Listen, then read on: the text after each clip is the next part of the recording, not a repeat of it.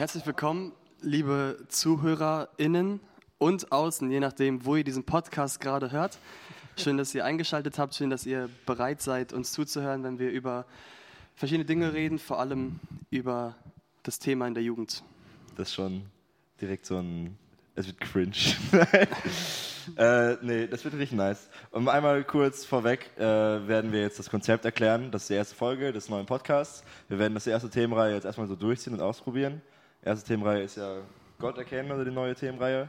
Mhm. Und das Ziel wird einfach sein, dass wir einerseits den Prediger, der das Thema gemacht hat, nahbarer machen, das Ganze persönlicher machen äh, und einfach, dass man so einen anderen Blick auf das Thema bekommt. Äh, damit es nicht nur von der Kanzel, sondern auch in den Leben gesprochen wird, sozusagen. Aber oh, das war ein schöner Satz. Genau. Aber ja. Äh, zu Gast haben wir heute Marco. Herzlich willkommen. Und bevor du was sagst, ich habe dir schon im Vorfeld gesagt, dieser Podcast ist da, um dich zu kritisieren. Nein, Spaß. Aber du hast letztens am Sonntag eine Einleitung gehalten. In Gottesdienst, ne? In der Gemeinde.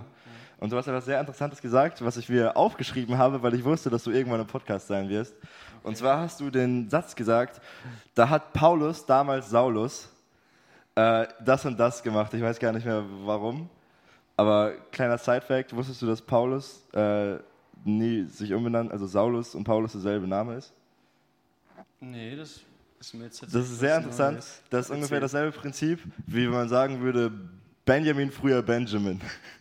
Okay. Also, Ehrlich. Das ist, also es ist so ein Mythos in den Gemeinden und ich finde das übel lustig. Oha. Das wurde uns im GBT erklärt. Äh, okay, das ist so. Das eine ist die hebräische, die erste Hälfte von der Apostelgeschichte oder ungefähr, ist hebräisch geschrieben und wechselt dann ins Griechische. Mhm. Aber es steht nirgendwo, Saulus wurde umbenannt. Aber alle glauben das. Also können wir den Namen einfach benutzen, wie wir wollen. Ja, Saulus und Paulus ist dieselbe, also dasselbe. Okay. Das ist Je nachdem, wo du halt herkommst. Hebräisch und Griechisch.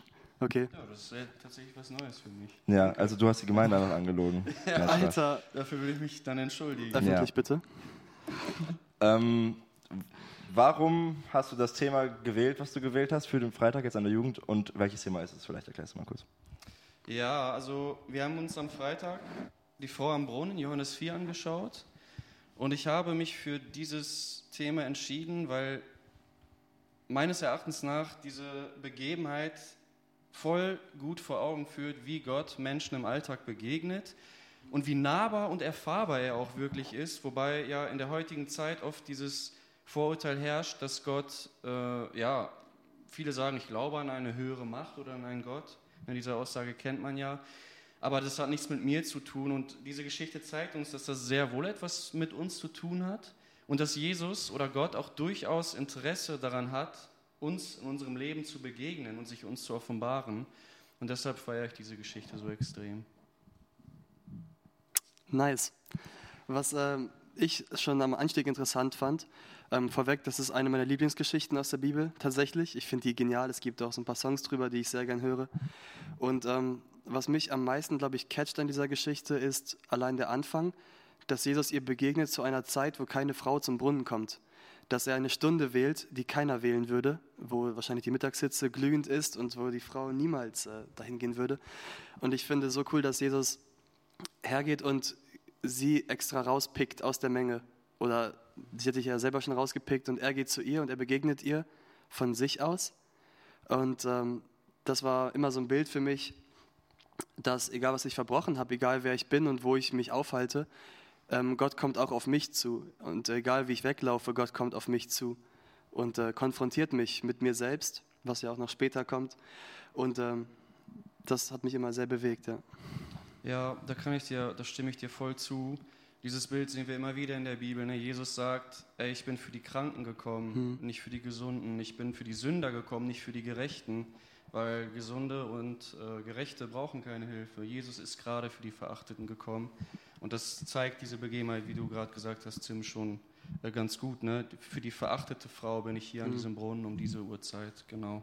Ich musste auch äh, während der ganzen Zeit deines Themas, man stellt sich ja, wenn man eine Geschichte hört, das immer meistens so bildlich vor.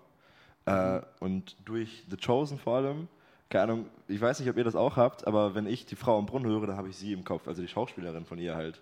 Das ist eigentlich voll interessant. Aber das habe ich auch mit allen anderen Sachen, mit Maria Magdalena, eigentlich schon fast mit Jesus. Mhm weil man halt so eine Serie schaut, wo die Personen dargestellt werden. Und ich habe die die ganze Zeit im Kopf, das ist eigentlich voll verrückt. Kurzer Side-Fact: ähm, Jesus aus The Chosen sieht genauso aus wie Marco. Aber Ja, er das- will es das- nicht Da akzeptieren. stimme ich nicht so mit überein. Also ich weiß, habe ich schon öfter gehört, aber ich stimme Komplett. nicht Du hast überein. es wirklich schon öfter gehört. Ja, ja, von einigen schon. Guck dir mal das Lächeln an. Ach, Oh, du hast so ein göttliches Lächeln. tatsächlich immer an so, ein, an so ein Bild, das ich mir selbst gesponnen habe. Also wenn man die Bibel lese, habe ich so Bilder, wie Mhm. das ausgesehen haben mag. Und ich habe tatsächlich gar nicht Chosen im Kopf, sondern immer irgend so ein Brunnen mitten in der Stadt. Ich weiß nicht warum, es gibt keinen Grund, das anzunehmen. Aber irgendwie denke ich immer, so ist ein Brunnen mitten in der Stadt.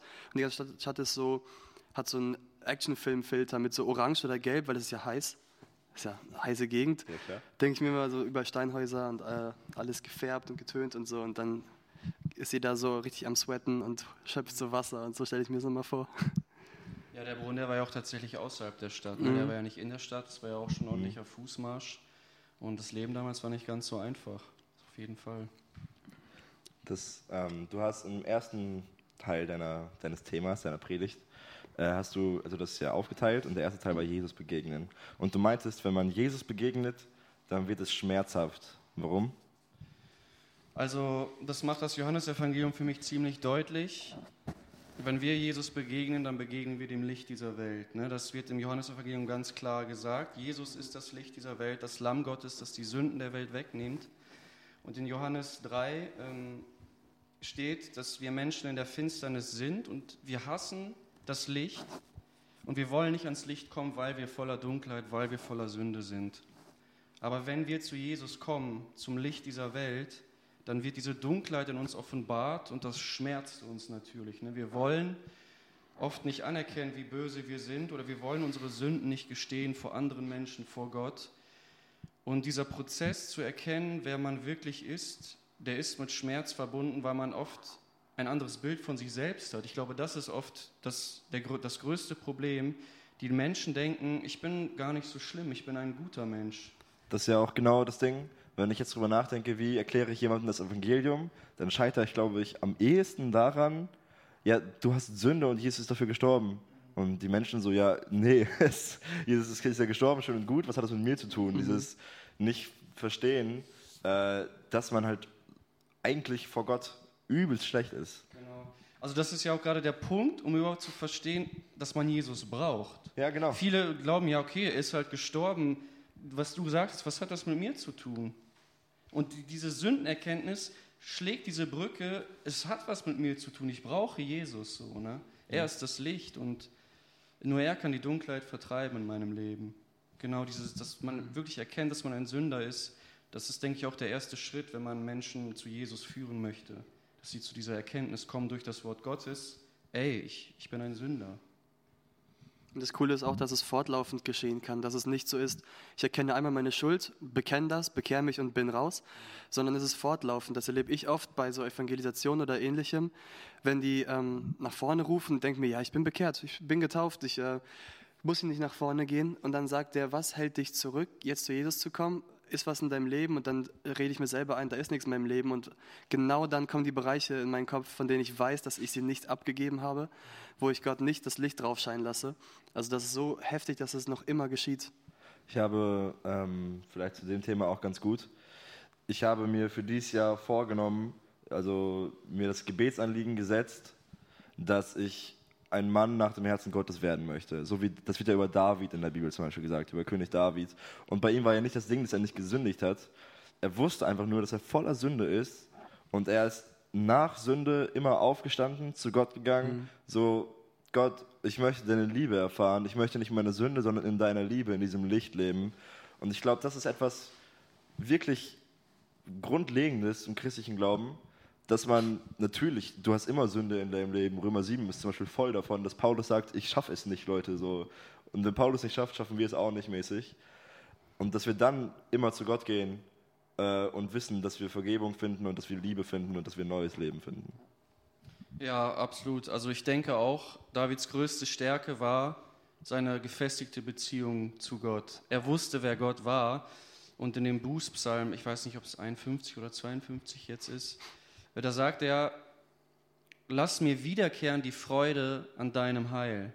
Also er weiß, wenn ich zu Gott komme, mir wird vergeben, aber Gott, bitte schenk mir, dass ich mich wirklich wieder daran freue, dass ich das wirklich wieder in meinem Herzen trage, mir ist vergeben. Ne? Natürlich soll es nicht ermutigen, ein sündiges Leben zu führen, wir sollen in Heiligung leben und danach auch streben, aber wir haben diese, dieses, dieses, diesen Rückhalt von Gott, wenn wir sündigen und zu ihm kommen, er wird uns vergeben, er wird uns nie weg, wegstoßen ja. von sich. Ne? Und das ist für mich unglaublich ermutigend, auch wie du meintest, David war ein Mann nach dem Herzen Gottes, weil er eine so gute Beziehung zu Gott hat und ihn so gut kannte. Ne? Und da können wir uns, glaube ich, alle eine gewaltige Scheibe von abschneiden. Safe. Du hast ähm, ein Bild benutzt, was ich richtig gut fand. Und zwar hast du über das äh, Salzwasser trinken geredet. Willst du vielleicht einmal also erklären, warum und wie? Ja, ich habe so darüber nachgedacht, wie kann man die Sünde gut veranschaulichen. Wir haben ja Bedürfnisse in unserem Leben. Diese Frau, die sehnte sich nach Liebe und nach Geborgenheit. Mhm. Und das ist ja auch nichts Falsches, es ist ein menschliches Bedürfnis. Aber wir sind als Menschen in dieser gefallenen Welt wie ein Schiffbrüchiger auf dem offenen Ozean. Und wir haben dieses Bedürfnis, wir haben diesen Durst in uns. Und wir sind umgeben von der Sünde, die uns lockt und sagt, schau mal, ich kann dir dieses Bedürfnis geben, und das ist aber wie dieses Salzwasser, das unseren Körper zugrunde richtet, das uns im Endeffekt in den Tod treiben wird. Ja, kurzzeitig wird uns das dieses Bedürfnis stillen. Der Durst ist kurzzeitig gestillt, vielleicht für drei, vier Minuten, und dann merkst du, oh Backe, was habe ich gemacht? Das wird so heftig und hart auf mich zurückfallen. Und es wird einem am Ende den Tod bringen. Die Bibel sagt, der Lohn der Sünde ist der Tod. Und die, die Sünde, die kann das halt wirklich gut verbergen. Ne? Sie lockt mit den Bedürfnissen, ey, ich werde dir geben, was du willst, wähle mich und das ist das Fatale an der Sünde, dieser Trug, ne, den sie auf uns ausübt. Und dieses Bild hat da meiner Meinung nach so gut reingepasst einfach. Deswegen habe ich mich auch dafür entschieden. Ja, das ist halt genau dieses, das hast du auch extra betont, dieses, ey Leute, wir sind auf ihn angewiesen. So. Das ist nicht so ein Ding, dass die Frau freiwillig zu Jesus gegangen ist. Also am Ende des Tages schon, ja. Aber sie ist ja nicht mit der Intention zum Brunnen gegangen, ich will Jesus finden, sondern Jesus ist zum Brunnen gegangen und ich will die Frau finden. Und ich glaube, wir kommen schnell. Du hast zum Beispiel das, du hast einige Beispiele genannt, dass wir oft Sachen nicht bekommen in unserem Leben und dann Gott an Pranger stellen, so, hä, warum machst du das? Und das, also eigentlich, wenn wir es vor Augen führen, das ist ja bei Hiob zum Beispiel auch so, dass Gott so, Junge, ich bin Jesus. Also, was willst du gerade von mir? Ich kann dir geben, was ich will. Mhm. Und das sind meistens gute oder immer gute Sachen. So. Und, aber wenn wir manchmal Sachen, vermeintlich gute Sachen, die nicht immer gut sein müssen, nicht bekommen, dann stellen wir Jesus manchmal so an den Pranger. Genau wie die Frau meinte, so, ja, also du hast mir gerade nichts zu geben. Ich bin gerade die mit dem Krug hier. Was willst du von mir? Äh, dass Jesus halt sagen kann, ey, guck mal, ich kann dir lebendiges Wasser geben. Und auch interessant, wie noch gar nicht diese geistliche Perspektive erst bei ihr ankommt, wie sie ja sagt, gib mir dieses Wasser, damit ich nicht dürste. Ähm, und äh, oft denken wir auch so, so praktisch, finde ich. Also wir denken oft, ähm, Jesus kann jetzt dadurch wirken, dass er mir das beschafft, das, das und das, wie du schon sagtest. Also wir erwarten so Dinge von ihm, die er vielleicht gar nicht erfüllt, weil er unsere Augen öffnen will für eine Perspektive, die wir noch gar nicht haben, für eine geistliche, größere Perspektive, die ähm, wir so noch nicht bekommen haben. Und äh, ich finde das auch einfach so, so cool, dass ähm, ich vergessen habe, was ich sagen wollte. ja, aber diese, bei diesem Punkt äh, stimme ich voll mit ein. Wir wollen immer eine schnelle und praktische Lösung, ne, mhm. vor allem in der heutigen Zeit. Ich merke das, wie ungeduldig ich bin, weil wir alles sofort auf Abruf verfügbar haben. Ne? Entertainment, irgendwelche Fragen, wir googeln das, wir haben die Antwort. Ja. Und im Geistlichen ist es nicht so. Gott arbeitet anders. Und wenn wir Probleme im Geistlichen haben, macht Gott nicht sofort mit dem Fingerschnipsen, dass alles weg ist. Und das tut ja nicht mit einem bösen Willen. Und das meinen wir aber oft. Ne? Mhm. Boah, Gott, du meinst es gar nicht gut mit uns. Aber wie Tim das gesagt hat, er hat eine ganz andere Perspektive. Er will uns stark machen in unserem Glauben. Er will, dass wir fest werden in ihm, ihm vertrauen und manchmal muss er dafür harte und erzieherische Maßnahmen ja. anwenden. Und dann muss man auch die Demut haben, zu vertrauen und sich diesem, äh, ja, diesem Handeln Gottes einfach zu unterwerfen. Ne? Dass man einfach manchmal durch eine Wüste gehen muss. Das ist manchmal einfach so. Boah, du hast gesagt, durch eine Wüste gehen. Äh, und ich muss gerade an Elia denken. Ich bin ja dabei, schon das Thema auf Elia vorzubereiten im September. Und bei Elia war das Ding, um die Geschichte kurz zusammenzufassen, es gibt ja diese krasse Story, wo Elia auf dem Berg steht und die Priester von Baal auf dem Berg stehen und dann Gott Feuer vom Regen fallen lässt und bei Baal halt nichts passiert. Und dann halt so bewiesen wird, dass Gott der einzig wahre Gott ist und dass die anderen Götter halt Schmutz sind, so mäßig. Äh, und nicht existieren. Und das ist, man könnte meinen, das ist das Heftigste, was ein Mensch mit Gott erleben kann. Junge, stell dir vor, du betest um Feuer vom Himmel und es fällt Feuer vom Himmel. So, hä? Das ist ja übel krass. Und aus der Sache heraus, dass Elia so alles geschafft hat mit Gott, gibt es da so eine Königin in Israel, die sagt, hä, nee, ich war für Baal, ich will jetzt, dass Elia stirbt. Und da sagt Elia dann voll zusammen und verliert übelst das Gottvertrauen und geht in die Wüste und hat erstmal heftige Depressionen und sagt, er will sterben, er hat nichts geschafft. Und sagt, es gibt keinen, der glaubt, weil er einfach diesen Weitblick verloren hat. Und Gott sagt so, hey, komm mal runter, schlaf was. Gott hat ihm sogar einen Kuchen gebacken, steht da, das ist richtig nice. Dann isst er was, er hat einen Kuchen und dann geht er 40 Tage durch eine Wüste, bevor er dann Gott findet in Ruhe. Dann gibt es halt diese Szene mit, dass Gott Stürme schickt, äh, ja, verschiedene Sachen und dass dann aber so ein leiser Wind, so ein ruhiger Wind kommt und dass Gott dann da drin mhm. ist und dass Elia dann Gott da drin findet. Und das ist eben dieses, du hast diese hoch im Glauben, du hast dieses tief im Glauben und am Ende des Tages findest du Gott in der Ruhe. Und du musst runterkommen, so schlaf doch einmal eine Runde, isst doch einfach mal was, ja. setz dich hin, lies die Bibel, mhm. red mit Gott und er macht den Rest so.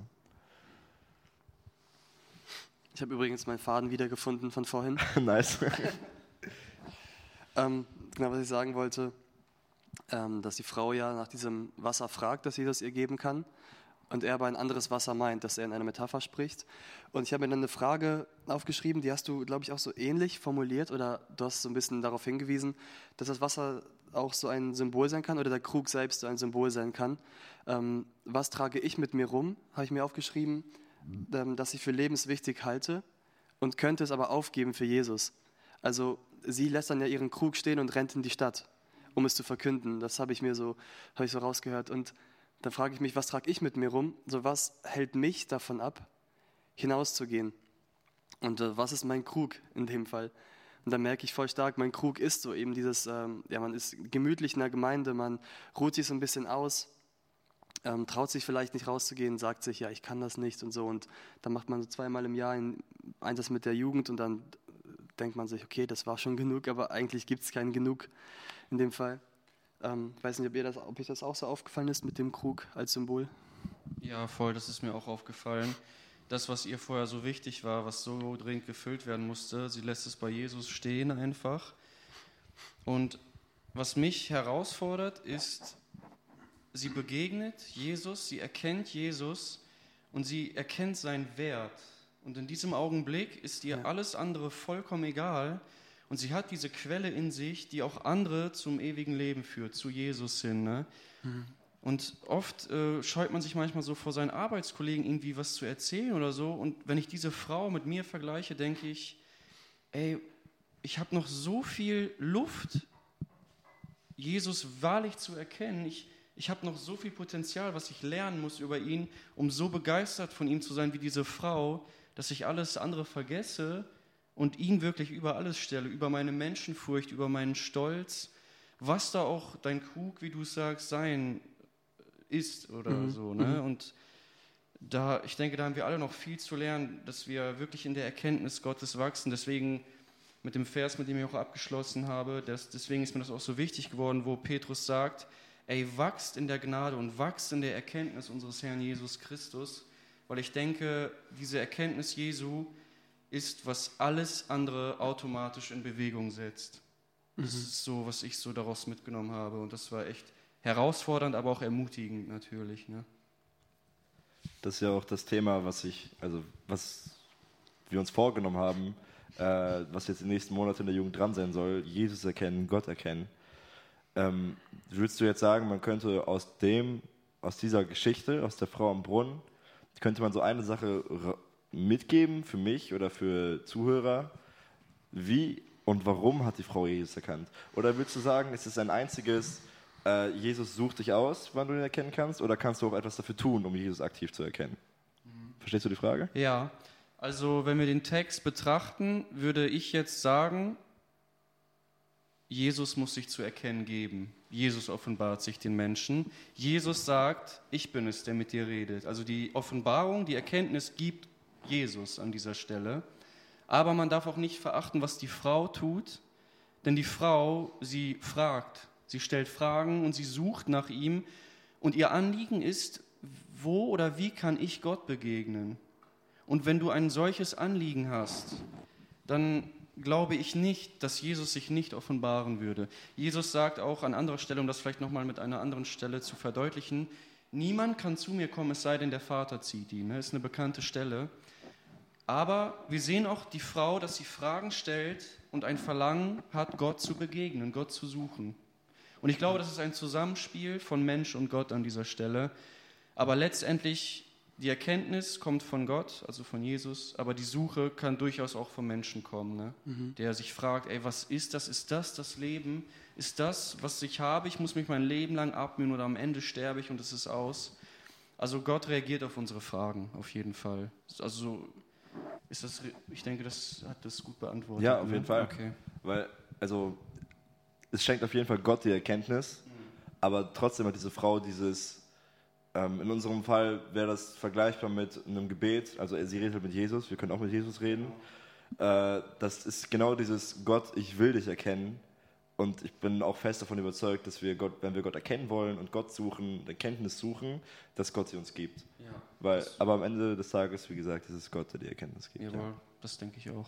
Nice. Mir gefällt, wie auch Jesus die Frau zur Erkenntnis hier führt. Ähm, mir fällt da jetzt als Parallele direkt auch Garten Eden ein. Also, wie überführt er den Menschen seiner Sünde? Er fragt Adam, wo bist du? Und Adam sagt, ich habe mich versteckt, weil ich nackt bin. Und er sagt, wer sagt dir, dass du nackt bist? Und hier sagt Jesus genauso, geh und hol deinen Mann. Und die Frau sagt, äh, ich habe gerade keinen Mann. Und er sagt, du hast recht gesprochen, weil das und das und das ist in deinem Leben passiert. Also, Jesus oder Gott gehen nicht daher und zeigen auf den Menschen, sondern durch so gekonnte Kommunikation führen diese dazu, dass der Mensch selber erkennt. Und ich finde, selber Dinge zu erkennen, ist so viel tiefer greifend, als etwas gesagt zu bekommen, was du dann glauben sollst. Also wenn jemand von vorne spricht und sagt, du bist schlecht, weil du das und das getan hast, ähm, ist es viel schwerer für mich zum Beispiel das anzunehmen, ähm, als durch Fragen hingelenkt zu werden. Das finde ich so genial, dass er sie so dahin führt, dass sie ihre Schuld bekennt, einsieht, aber dann sagt er nicht, ja stimmt, du bist eine Gesetzesbrecherin und so weiter. Er sagt, stimmt, du hast ein paar Männer gehabt mhm. und so weiter und äh, zeigt ihr, dass er ihr Leben kennt, aber dass er eben auch bereit ist, ähm, ihr, ihr, Liebe entgegenzubringen, dafür, trotz dessen. Ja. ja, da stimme ich dir voll zu. Diesen Punkt, den du auch erwähnt hast, mit, äh, dass du die Erkenntnis selber haben willst, der wird tatsächlich auch im Text deutlich wenn wir an das Ende der Geschichte gehen, da steht, die Samariter glauben um des Wortes der Frau willen. Ne? Also die Frau hat etwas, etwas gesagt und sie glauben das. Mhm. Aber dann reden sie mit Jesus und verstehen, okay, es ist wirklich so. Und dann sagen sie, wir glauben nicht mehr um deines Wortes willen, sondern wir glauben um des Wortes Jesu willen. Das ist genau, was du beschrieben hast. Ne? Prediger, Älteste, die offenbaren uns das Wort und wir denken, okay, die sagen das so. Mhm. Aber dann dem nochmal nachzugehen und selbst zu dieser Erkenntnis zu kommen, ja. das ist so wie ich das hier sehe, auch wirklich ein notwendiger Schritt, dass wir mhm. auch darin fest sind. Ne? Nicht, ey, der Pastor hat das gesagt, sondern Gott hat das gesagt. Ne? Das ist ein, äh, natürlich im besten Fall spricht der Pastor, was Gott spricht, aber ja. natürlich nochmal selber prüfen und dem nachgehen und ja, das wird auch in dieser Geschichte wieder deutlich, mhm. stimmt. Und die äh, Parallele mit dem Garten Eden, und hier, die ist sehr interessant, die ist mir vorher gar nicht aufgefallen, es ist echt genau dasselbe Muster. Ne? Gott gibt die Chance, von sich aus, zu, von uns aus zu offenbaren. Aber wenn wir es nicht machen wollen, dann muss er halt ein bisschen nachhelfen mhm. manchmal. Ne? Das ist sehr interessant. Aber ich kann auch die Frau verstehen, ich wäre auch nicht so sofort talkative gewesen, wenn so ein fremder Mann, noch ein Jude dazu kommt. Ja. Ich hätte auch nicht sofort meine Lebensgeschichte erzählt, aber er hat so einen weisen Weg gefunden, sich zu offenbaren in dem Moment. Das ist halt genau wie bei der Kartoffel, ne? Ja, genau wie bei der Kartoffel. Ja. Also bei uns halt diese Kartoffel hat mich gecatcht, muss ich sagen. Ja, die war echt. Komm, die erzähl. hat einfach perfekt ins Bild gepasst. Da haben wir ja die Kartoffel, die, die mhm. tatsächlich äh, unbeliebt war in der deutschen Bevölkerung. Wir werden heute als Kartoffeln bezeichnet, teilweise. Das ist schon ironisch, ne? Blöd. Und die, es war einfach eine Zierpflanze für die Leute. Es war eine giftige, bittere Knolle. Und die dachten so, was sollen wir damit? Und der König von Deutschland, Friedrich II. oder Ludwig II., ich weiß es nicht mehr genau. Stimmt, der hat- Friedrich Ludwig oder so. Friedrich, ja. ja Friedrich. Der hat den Wert der Kartoffel erkannt und er hat diesen Schatz gesehen und er musste das der Bevölkerung verständlich machen. Und ähm, ne, wir sehen wieder, der Mensch ohne Hilfe kann er das Geistliche, also um im Bild der Frau zu bleiben, er kann das Geistliche nicht wirklich begreifen. Er braucht Hilfe von oben und der König macht dem Volk das verständlich und die, die Bauern, die erkennen den Wert der Kartoffel, pflanzen das, bauen das an und dadurch konnten mehrere Hungersnöte abgewendet werden und ähm, so ist es auch ne, mit Gott. Viele, wir hatten das, Menschen sagen, wozu brauche ich Jesus? Aber wenn man den Wert Jesu erkennt, dann sagt man, oh Herr, bitte hilf mir, ich, ich brauche dich einfach. Ne? Und wenn du die Kartoffel gegessen hast, dann willst du halt noch mehr Ja, haben. willst als du mehr schmeckt. Kartoffeln, dann machst du die. Ja, genau. Fun Fact: Wusstet ihr, dass äh, es deswegen Pommes Fritz heißt? Also wegen Friedrich? Ja, es hat Benny. Also Fritz ist Friedrich oder Pom. Ist Pom Friedrich. das ist wegen dem Pommes. wegen dem Fritz. Das hat Ja, mir am also, Freitag gesagt. krass. Ich habe nicht geglaubt. Vielleicht hat er mir auch übelst hochgenommen. Aber ich. Aber es hört sich plausibel Ja, an. auf dachte jeden ich dann Fall, auch. Weil er, dann war es ja wohl doch Friedrich der Zweite. Ne? ja, wahrscheinlich. Denkt ihr, seine Kumpels haben Fritz zu ihm gesagt? Keine Ahnung. Das wäre übel so demütigend für ich, ihn. ich verstehe auch nicht, warum Fritz der Spitzname von Friedrich ist, muss ich sagen. Ist halt die extreme Fritz nicht ein Kurzform. kompletter Eigenname. Ja, dachte ich nämlich auch. Aber Ich weiß nicht. Ist ja kein S drin, ne? Warum dann Fritz? Oder kein Z in dem Fall. ja. Ja. Ah, da weiß ich jetzt gar nicht so genau. Ey, apropos Kartoffeln werden ja geerntet. Wow, shit. Und später im Text geht es ja nochmal um Ernte. Macher. Ähm, Ehrlich. würdet ihr sagen, also er sagt ja in dem so grob ge- zusammengefasst, manche säen, manche ernten und ihr seht ja, das Feld ist bereit. Ähm, wie würdest du so eine Brücke schlagen zwischen den beiden Texten? Gibt es eine Brücke oder ähm, kann man da eine Verbindung ziehen? Ähm, Verbindung oder Brücke schlagen zu was jetzt genau? Also zwischen der Frau am Brunnen und dem Erntethema, dass so. äh, manche säen, manche ernten und die Ernte ist reif. Also wir kriegen die Information am Anfang des Textes, dass die Jünger in die Stadt gehen, um einzukaufen. Ne? Das wird uns ja gesagt. Und Jesus bleibt am Brunnen und sucht bewusst die Begegnung mit der Frau. Und Jesus seht das Wort Gottes quasi schon bei der Frau. Ne? Ähm, dementsprechend, nach Ablauf des Gesprächs, ist die Frau bereit, selber zu sehen. Sie geht in die Stadt und fängt an zu sehen und den Leuten zu erzählen, ey, da ist jemand, der mir alles erzählt hat, was ich gemacht habe. Ist der nicht vielleicht der Christus, der Retter der Welt? Und die Menschen hören auf, also die Frau seht. Ne? Und man kann das jetzt auch so verstehen, vielleicht auch so ein bisschen ähm, kritische Worte an die Seite der Jünger. Ey, ihr wart in der Stadt und ihr habt nicht gesät. Und jetzt kommt ihr hier raus und ihr könnt diese reife Frucht einfach ernten.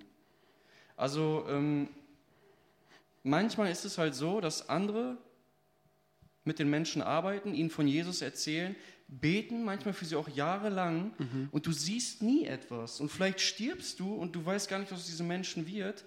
Und Jahre später trifft er einen random Christen, der gar nichts mit dir oder ihm zu tun hat. Und die kommen ins Gespräch und plötzlich kann dieser Christ diese Frucht ernten und ihn zu Ja. Christus bringen. Ne? Und ähm, das ist schon krass, wie ermutigend das ist, wenn man ständig mit jemandem arbeitet und man sieht, boah, irgendwie da passiert gar nichts. Kann das einerseits ermutigen, ey, irgendwann wird vielleicht jemand anders die Frucht einbringen, aber da wird was passieren. Ne? Gott sagt, mein Wort kommt nicht leer zurück. Ähm, genau, und da kann man so diese Brücke schlagen, dass Jesus sät bei der Frau und er erntet auch direkt die Frucht bei dieser Frau. Ne? Und die Frau geht direkt los, sät in der ganzen Stadt und ja, wie du sagtest, Jesus sagt, guckt euch diese Felder an, wo die Menschen auf sie zukommen. Ne? Sie sind reif zur Ernte und die Jünger können einfach die Früchte ernten. Das glaube ich auch. Also ich kenne das von mir, dass man so diesen egoistischen Gedanken hat. Ey, ich würde richtig gerne eine Person, die jetzt sagen wir mal null Beziehung zu Gott hat, zu 100% Beziehung führen. Also ich will einem Menschen das Evangelium erklären und ich möchte sehen, wie er sich bekehrt und ich möchte dann sehen, wie er am besten noch ein Leben mit Gott führt und am besten noch einen anderen Menschen bekehrt. Mhm. Das wäre halt so diese Vollendung des Ganzen. Und, aber ich glaube, es ist doch gut, dass wir Menschen das nicht immer kriegen, weil, also ich kenne das von mir, aber ich glaube auch andere bestimmt, man neigt schnell zu einer Arroganz vielleicht. Ja. Dass man eben so, yo, ich habe diesen Menschen da verändert. Mhm. Aber am Ende des Tages ist es Gott. Und dann ist glaube ich, gut, Voll. wenn man das ja, ein bisschen wie so eine Gemeinde erklärt wird, wenn man die ganzen die, so die universelle Gemeinde als ein Leib nehmen, sozusagen, als viele Glieder, dass dann überall ein anderes Glied, ein anderer Christ an einem Menschen arbeitet und irgendwer erntet das dann halt, mhm. auch wenn das die Arbeit von anderen war teilweise. Mhm. Man arbeitet für dasselbe Ziel. Ja, äh, dazu ein interessanter Fakt, also auch so Studien und Umfragen haben ergeben, dass tatsächlich bis ein Mensch zum Glauben kommt, ich glaube, es waren, dass er mit 14 bis 15 Christen äh, in, in, in zu, also zusammenkommt, ne, bis er, bis da sich wirklich was tut. Mhm. Und das ist schon eine enorme Zahl. Ne? Also das ist schon krass. Manchmal muss man einfach damit leben, dass vielleicht ein anderer diese Freude einfach hat. Ja. Hast du schon mal erlebt? Wie sich ein Mensch zu Gott ja. wendet? Durch mich oder allgemein? Also, dass du einfach vielleicht warst du, du bist, also wie gesagt, du bist nicht dieser 100%-Faktor, mhm. vielleicht bist du die 50. Person. Mhm. Nee, tatsächlich noch nicht. Ich war immer nur jemand, der erzählt hat, mhm. Leute auf Jesus hingewiesen hat, versucht, Leute zu ihrer, äh, ja, zu der Kenntnis zu führen, dass sie Jesus brauchen. Natürlich mit, ja. in Hilfe Gottes, ne, aber einfach versucht dahin zu bringen. Aber noch nie äh, hat jemand im Gespräch mit mir gesagt, boah, ich, ich, ich, ich verstehe es, ich brauche Jesus. Leider hatte ich dieses Glück noch nicht. Nee. Ich glaube, wir kommen aber auch oft in Umfelder rein, zum Beispiel in der, in der Uni, in der Schule, wo auch immer, ähm, wo man der einzige Christ ist. Oder das kenne ich auf jeden Fall so. Auch in der Realschulklasse war ich, ähm, waren wir zu zweit als Christen. Ähm, später im Gimmi der einzige, von dem ich selbst wusste. Und das war so interessant. Ähm, da habe ich immer so diesen Anspruch oft gehabt, oh, ich muss jetzt richtig Zeugnis sein, ich muss richtig äh, was, was reißen. Jetzt rückblickend, wo ihr das so sagt, verstehe ich, aber oft müssen wir nur so der erste Kiesel sein, den man so vielleicht wirft. Wir müssen gar nicht so einen großen Anspruch an uns setzen, sondern können einfach nur sagen, ich erwähne Gott mal im Gespräch. Ich sage mal, mhm. dass ich äh, Gott die Ehre dafür, da und dafür gebe und das Gespräch läuft dann vielleicht nochmal weiter. Also ich muss gar nicht so viel von mir erwarten. Mhm. Ja. Mir wurde das mal richtig gut erklärt. Und zwar ist es, wenn du als einziger Christ in ein Umfeld gehst, wo keiner mit Gott etwas am Hut hat, sage ich mal, dann gehst du dahin und Jesus sagt, du bist ein Licht auf einem Berg. Äh, mhm. Bedeutet auch wirklich, du bist natürlich, gibst du da Zeugnis mit deinem Leben zum Beispiel, wie du lebst einfach. Du musst nicht unbedingt darüber reden, was natürlich auch sehr gut ist. Äh, aber alleine, ich glaube, wenn man einen Christen in ein nicht christliches Umfeld steckt, dann passiert mit dem Umfeld immer was. Du musst gar nicht viel machen, weil Gott macht das am Ende des Tages. Und man wird, glaube ich, auch merken, wenn man diese Person wieder rausnimmt. Man ist oft so demotiviert, weil man denkt so, boah, meine Arbeitskollegen oder meine Schulkollegen, meine Unikollegen, ich habe keine Chance bei denen so, da passiert gar nichts. Dann ist eigentlich doch Gott arbeitet dadurch. So. Ja, da kann ich auch eine kleine Begebenheit zu erzählen, wo ich meine Ausbildung gemacht habe im, im Berufskolleg. Ähm, da war das so, dass äh, die Arbeiten sich wirklich, dass die immer identisch waren. Und die Vorstufe, die hatten halt immer alle Lösungen. Ne? Die hatten die fotografierten, äh, abfotografierten Arbeiten vom letzten Jahr korrigiert und so. Und die, die, die, wir hatten da vollen Zugriff drauf. Ne? Und meine Sitz, meine Tischnachbarn auch dann. Ähm, ey, hier Marco, wir haben hier alle Lösungen, Klausur wird richtig easy. Mhm.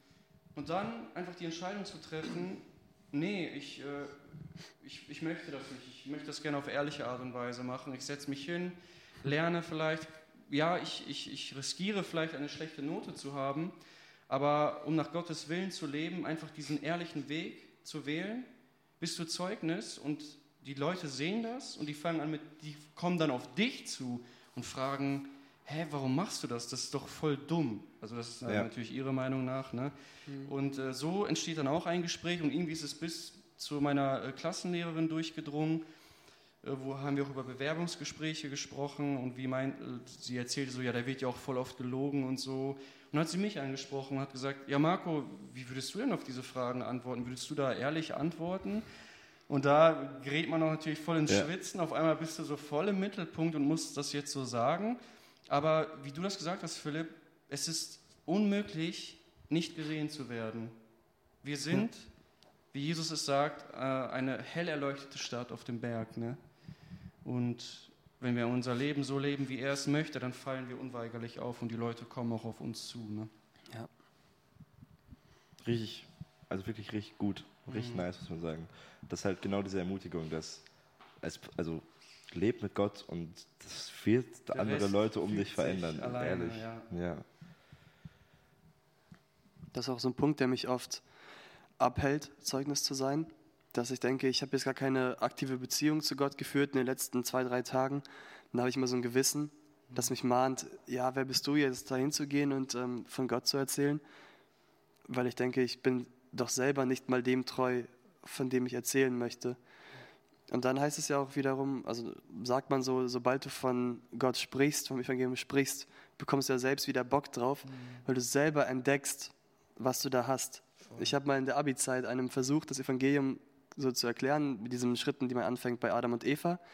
Und ähm, dass es Sünde Menschen gibt, die einfach natürlich da ist und dass es aber einen Weg raus gibt. Und habe dann so das aufgemalt, so mit Skizzen, habe dann mir so ein bisschen Macher. so Zeit genommen. Und das, der war so voll aufmerksam, der, der mir zugehört hat. Wir haben uns auch gut verstanden in der Zeit. Und am Ende, boah, das, das tat weh, so am Ende ähm, nimmt er so einen Stift und kreuzt so das Kreuz durch und sagt, okay, und das gibt's nicht und das gibt's nicht und kreuzt so ein paar Sachen weg. Und da, ähm, und das hat mir aber überhaupt nichts gemacht, weil ich dann selber so Bock hatte, wieder Bibel zu lesen, weil ich mir selber vor Augen geführt habe, was habe ich da eigentlich für, für Verheißungen drin, für Geschichten, die auf mich zutreffen, die ähm, für mich gelten. Ähm, und das, das erlebt man auf jeden Fall, sobald man sich mal aus der Komfortzone so einen Schritt rauswagt, auch wenn es ein kleiner Schritt ist, aber ich muss mich da auch immer wieder neu überwinden. Oder wenn wir Flyer verteilt haben für Evangelisation oder so, auch das hat mir selbst Bock gemacht, weil da habe ich mich selbst gefragt, über was verteile ich hier? Worum geht es dabei?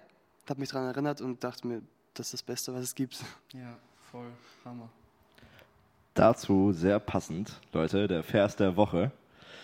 Äh, das äh, versuchen wir jetzt so in jede Folge reinzustreuen. Und der passt gerade rein, deswegen mache ich es jetzt. Ich habe einen Vers der Woche mit einer kleinen Story rausgesucht.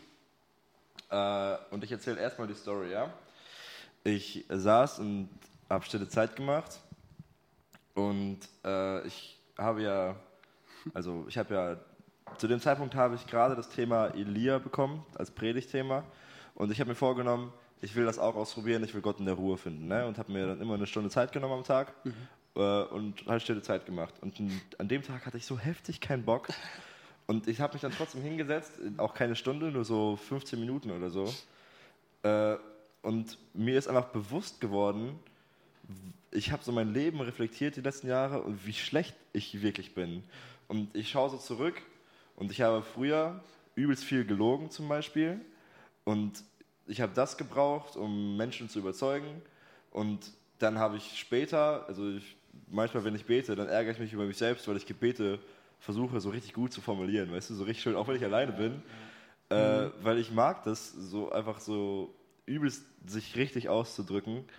Und dann saß ich da so vor Gott und so, also keine Ahnung, Gott, ich predige manchmal und ich erzähle dem was und erzähle dem was und erzähle dem was und ich schaff's selber nicht. So, und ich, ich kann, ich habe wirklich wortwörtlich gesagt, Gott, ich kann nichts außer reden. So, in der Schule habe ich immer nur mündliche Einsen bekommen, in den Arbeiten muss ich dann zusehen, wo ich bleibe, so mäßig. äh, aber also ich habe wirklich zu Gott gesagt, Gott, ich kann nichts außer reden, was willst du machen? Und dann habe ich Apostelgeschichte 18 gelesen und ich habe von, ich habe das wahrscheinlich vorher schon irgendwann gelesen und es war nur ein Vers auf der ganzen Seite markiert.